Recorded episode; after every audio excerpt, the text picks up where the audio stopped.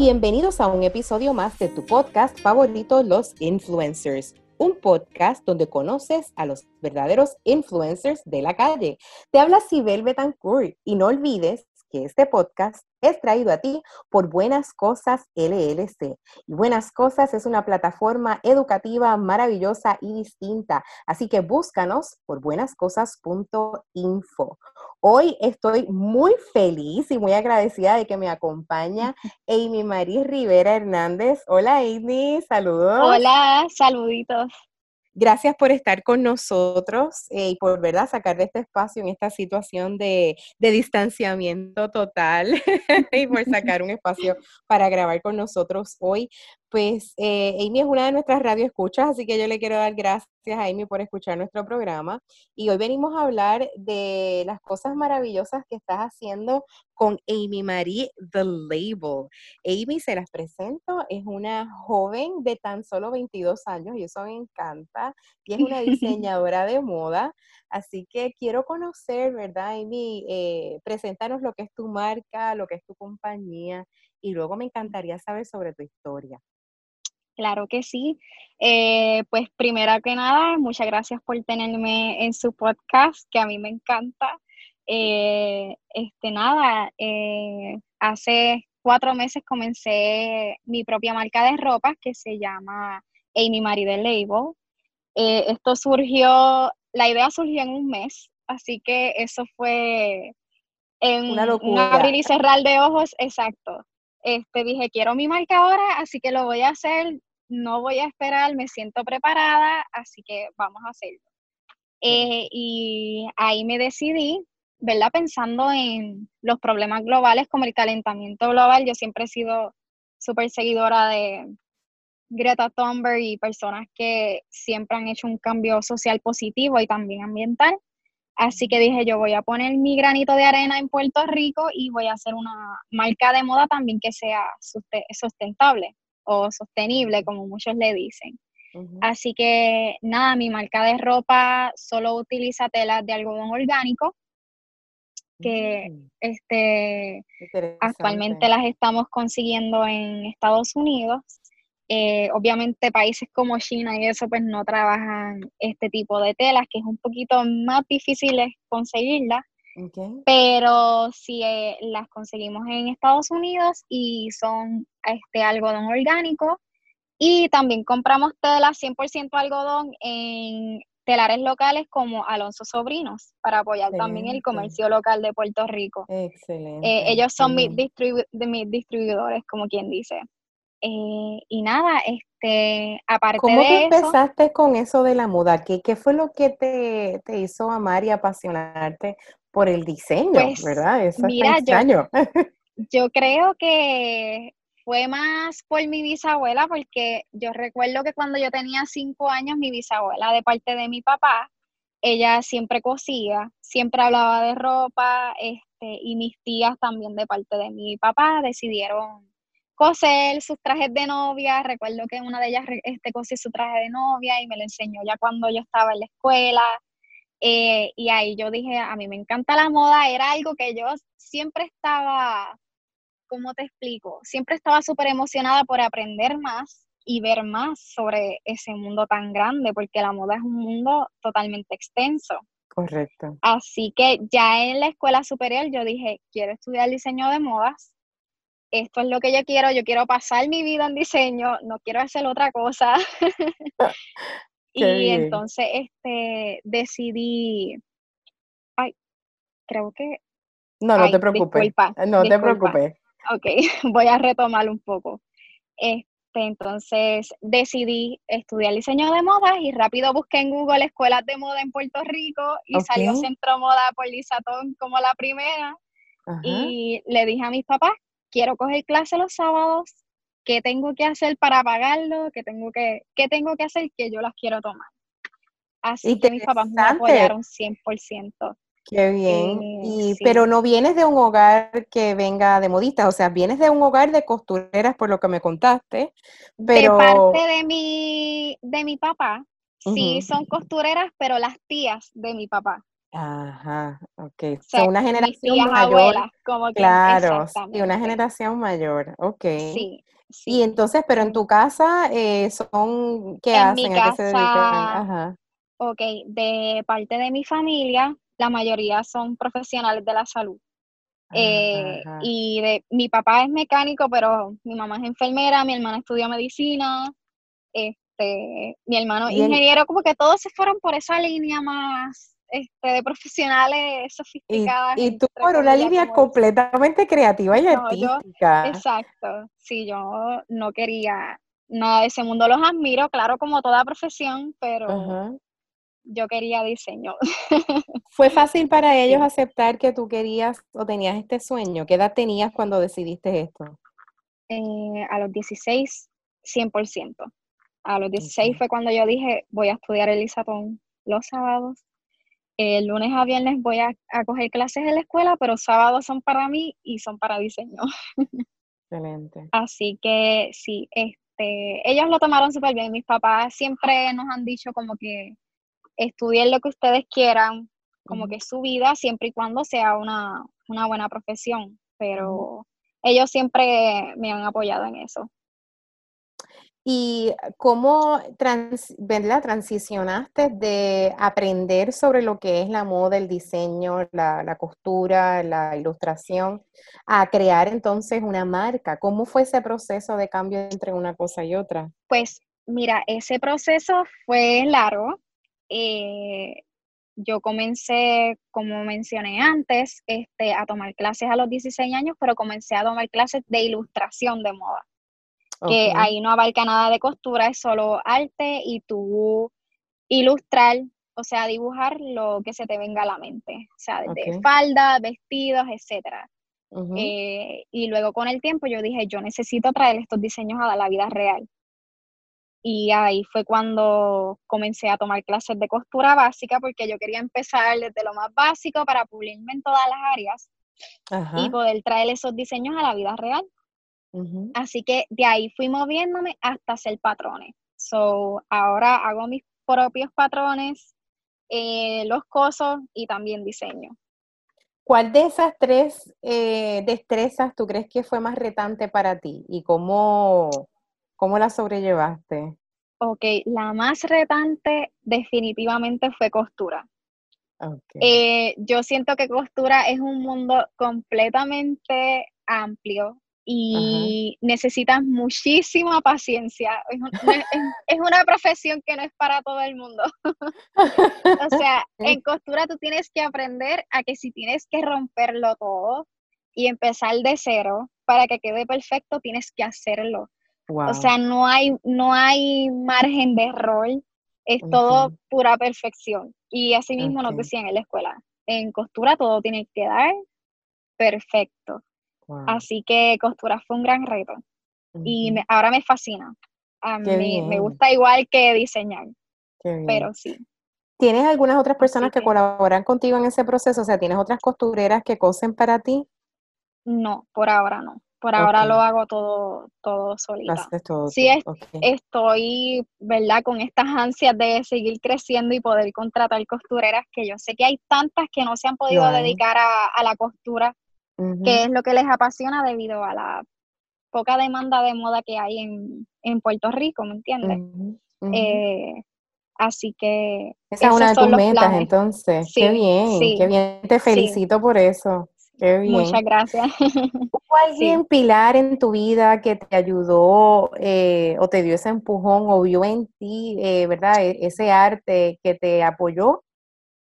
Pues eh, siempre he dicho que fue uno de mis profesores, Germán Nadal, que con él fue que yo comencé a estudiar ilustración de moda. él fue increíble, para ese entonces él era asistente del profesor y yo siempre era, Germán, ¿cómo puedo hacer este un vestido con cadenas en la espalda? ¿Cómo lo puedo ilustrar? O Germán, ¿cómo puedo ilustrar una falda así con mucho volumen? O sea, él estaba, yo lo tenía, como quien dice, eh, abacorado, abacorado. Sí, sí, sí. exacto. Yo necesito que me ayude, quiero esto, tengo esta idea en la mente, ¿cómo la puedo ilustrar? Y a él siempre le encantaban mis diseños. eh, que sí, yo digo que es una de las personas que más me ha inspirado y más que él también es súper joven. Así que sí, él es increíble. Y, en términos de diseñadores, ajá. en términos de diseñadores que te inspiran, que, que, tú utilizas como de inspiración, ¿verdad? O que tú emulas, ¿quién tú pues dirías que sería? De aquí de Puerto Rico, un diseñador que admiro muchísimo y más que de aquí de Calle, eh, eh, Jan Sintron. A él yo lo admiro muchísimo, es jovencito también, y él empezó, me acuerdo que yo lo, lo, comencé a seguir desde que él tenía 2.000 seguidores, algo así, y ahora ya tiene como 50.000.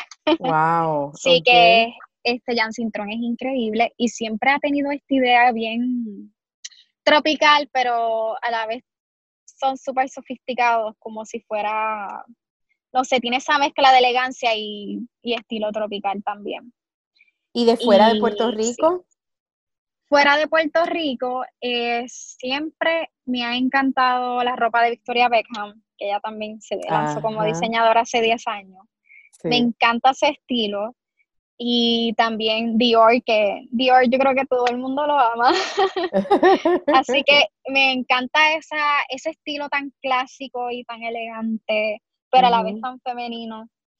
Así que sí, esas dos marcas para mí siempre me han fascinado. ¿Cómo definirías tu diseño, tu trabajo? ¿Cómo, cómo tú lo definirías a una persona que no te conoce, no sabe lo que es en Marido Label, verdad? Sí, pues mis diseños siempre son bastante femeninos. Siempre busco que sean sofisticados, pero a la vez sencillos, que lo puedan utilizar muchas veces, combinar de distintas maneras. Por ejemplo, una de las blusas que es la favorita de todas mis clientas, es sencilla, es es crema y tiene un nudito en la espalda y ellas la usan con cortos, una la uso con un palazo y un blazer, como que lo usan para distintas ocasiones y se sigue viendo súper bonito. Yo pienso que ahora nosotros necesitamos estilo así que puedas combinar de distintas maneras para que te dure más. Claro. No hago mucho tendencias. Sí, no hago mucho tendencias porque por eso, porque quiero piezas timeless. Me encanta, me encanta esa idea de que quieres que tu marca sea timeless, eso me fascina. Sí. Eh, eso me encanta. Siempre va a estar de moda. Claro, ¿te visualizas en un plano a nivel internacional o mundial? ¿Aspiras a eso? Sí, eh, definitivo.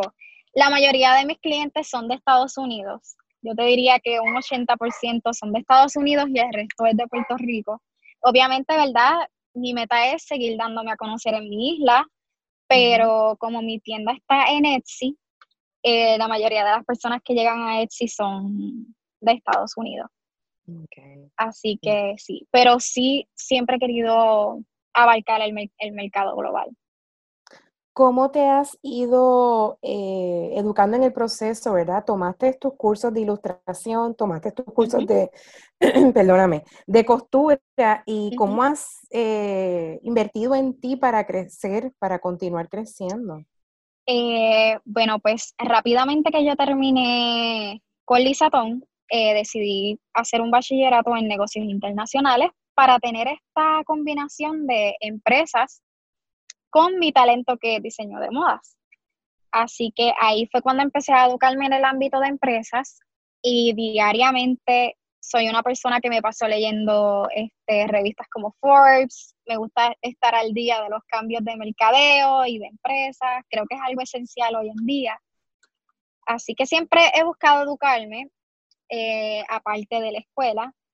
Y en mi casa, siempre que tengo un diseño que quiero aprender una técnica nueva, busco libros, compro un libro de patronaje y me siento por horas en mi casa a aprender y leer sobre libros de costura y de patrones. Yo pienso que eso es la clave como que para uno desarrollarse un poco más en diseño.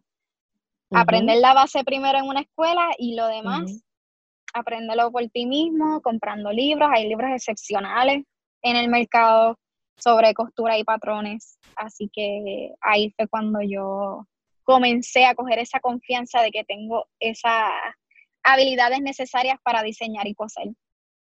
O sea, que ser autodidacta, tú dirías que es algo que es sumamente importante para uno seguir creciendo más adelante. Sí, sí, es clave. Y mientras uno pueda seguir aprendiendo, por ejemplo, en la semana que viene voy a comenzar un curso de moda sustentable en la Universidad de Dinamarca por internet. Así que como que mm. mientras más uno busque aprender, a veces son cursos que solo te toma dos horas en una semana, te sientas un ratito, lees un poco, eh, conocimiento es clave. Eso así, que, y más ahora que tenemos las redes sociales y el internet, que no hay que tenemos el mundo en las manos, literalmente tenemos el mundo en nuestras manos y queda de nosotros aprovecharnos de eso y de todas esas herramientas. Eh, interesantemente, tú tomaste una decisión, tú arrancaste eh, en mi marido Label hace cuatro meses y en ese proceso pasaron los terremotos en Puerto Rico, pasó el COVID-19 a nivel mundial y tomaste una decisión y fue cambiar producción, ¿verdad? Cuéntame de ese proceso, ¿qué, fue lo que hiciste? Sí, eh, pues no sé si es, yo siempre he tenido esta necesidad de ayudar a los demás eh, siempre para mí la población, especialmente de Puerto Rico, para mí es prioridad. Y no sé si mencioné antes que yo también soy voluntaria en una, en una organización sin fines de lucro que se llama Puerto Rico Rise Up. Sí, eh, se llama Puerto Rico Rise Up y creo que empezar a trabajar con ellos, ese, esa responsabilidad social creció más en mí. Este, y yo dije, ok, eh, trabajar con la organización me ha abierto puertas, me ha abierto los ojos y yo dije, ok, este, en este momento tengo que hacer algo por Puerto Rico, no solo a través de la organización, ¿verdad? También a través de mi marca. Así que vi compañías grandes como Bacardi y Brooks Brothers cambiar sus producciones a algo esencial como hand sanitizers y mascarillas y dije voy a hacer lo mismo con mi label y voy a proveerle mascarillas al público, este, mascarillas de tela. Así que... Uno quiere adquirir una de tus mascarillas, ¿qué tenemos que hacer? Pues, ¿Tú estás produciendo en pues masa? ¿Cómo estás haciendo para esa distribución? Sí, pues todas las mascarillas las estoy haciendo por orden, pero eh, se puede tardar entre 5 a 7 días en procesar una orden. Siempre trato de sacarla antes, pero las pueden adquirir a través de mi tienda online a través de Etsy, Amy Marie de Label, que también pueden encontrarle el link en Instagram. Eh, y ahí pueden este, adquirir las mascarillas y las enviamos por correo a sus casas eh, en un sobre que se hace composta en seis meses. ¡Qué bien! para, sí, para que estamos este, tratando de ser completamente sustentables son unos sobrecitos que los pones en un tiesto de tierra o en la composta de tu casa y en seis meses eso se desaparece. Interesante. Para evitar este, sí, la basura. Así que me pueden conseguir por allí, por Etsy y por mi Instagram, Amy Marie de Label. También mi Instagram personal, que es Amy Marie. Y en la biografía, el enlace que van a ver va a ser de mi tienda. Me encanta, me encanta, Amy, me encanta lo que estás haciendo, me encanta tu compromiso con el ambiente, tu compromiso con la isla y te verdaderamente te felicito por eso. Gracias. Eres jovencita, 22 años y estás muy clara de lo que quieres, ¿verdad? Si tú tuvieras un joven eh, de tu edad o más joven, ¿verdad? Que, que dice, pues mira, yo estoy pensando ser diseñadora o yo estoy pensando esta idea nueva que quisiera trabajar, ¿qué tú le dirías a ese joven? Mira, yo le diría que no se quite, que nunca, nada es imposible. Este, en la vida nada es imposible. Eh, no importa de dónde vengas, no importa si económicamente no estás bien, si eres, no importa cómo sea, este, las herramientas siempre están. Eh, y yo siempre también estoy dispuesto a ayudar a quien sea pero sí que no se quite, que se eduque, que hay herramientas en todos lados. Si no puede llegar a San Juan porque no es de San Juan, está el internet, está Craftsy, que da herramientas increíbles en diseño de moda, pero que sí, que no se quite. Eh, yo siento que los jóvenes tenemos mucho que dar eh, y los millennials siempre tenemos esta fama media nebulosa, pero yo siento que si lo vemos todo en el lado positivo, somos una generación bien decidida y yo sé que queremos hacer muchísimas cosas buenas por el ambiente y por la sociedad. Eh, pero sí, que no se quite y que se eduque y que nunca se compare. Eso Mm, interesante eso. Cuéntame, nunca, te compares. Cuéntame, ¿por qué piensas que eso es tan importante? Mira, yo siento que eso es tan importante, especialmente con las redes sociales. Eh, muchas veces tendemos a sentir que no somos suficientes porque nos comparamos con alguien que es más famoso, con alguien que tiene más herramientas que tú. Eh, y yo siento que eso es mortal, como que debes creer en ti, no te, no te compares con nadie, sí admíralo, pero no te compares. Eh, eso es clave hoy en día, especialmente con las redes sociales, que la vida se ve tan fabulosa en, en las imágenes y en realidad, tras bastidores, nada es así. así que yo siento que creas en ti y admires a las personas, pero la comparación hay que evitarla. ¿Qué es tu gasolina? ¿Cómo tú te llenas todos los días para, para seguir hacia adelante y para seguir dando? Mira, yo soy una persona, no sé si esta es la respuesta correcta, pero siempre he sido una persona que me pasó leyendo libros sobre self-love y quererte más y creer más en ti. Eh, siento que esa es mi gasolina. Si tengo una idea, yo creo que es buena. Siempre pido opinión, ¿verdad? Porque no es, siempre pido opinión como que esto está chévere, esto está bien, pero siempre tienes que creer en ti. Y para mí me impulsa mucho ver a mi familia bien. O sea, yo vengo de una clase mm, económica media y baja y yo siempre he querido darle a mis padres esa vida que ellos se merecen. Ellos han estado su vida trabajando para sacar a sus hijos hacia adelante y siempre he querido darles a ellos esa vida que se merecen, este, aparte de seguir mi carrera, ¿verdad? Así que esto ha sido una maravilla eh, poder hablar contigo y de verdad te agradezco tu tiempo eh, y tu esfuerzo. Me encanta lo que estás haciendo. Te admiro muchísimo porque considero y creo que es algo de, Gracias. Es algo de lo que muchos pueden emular, ¿verdad? Y, yo creo que tú diste en el clavo cuando dijiste esta generación tiene mucho que aportar.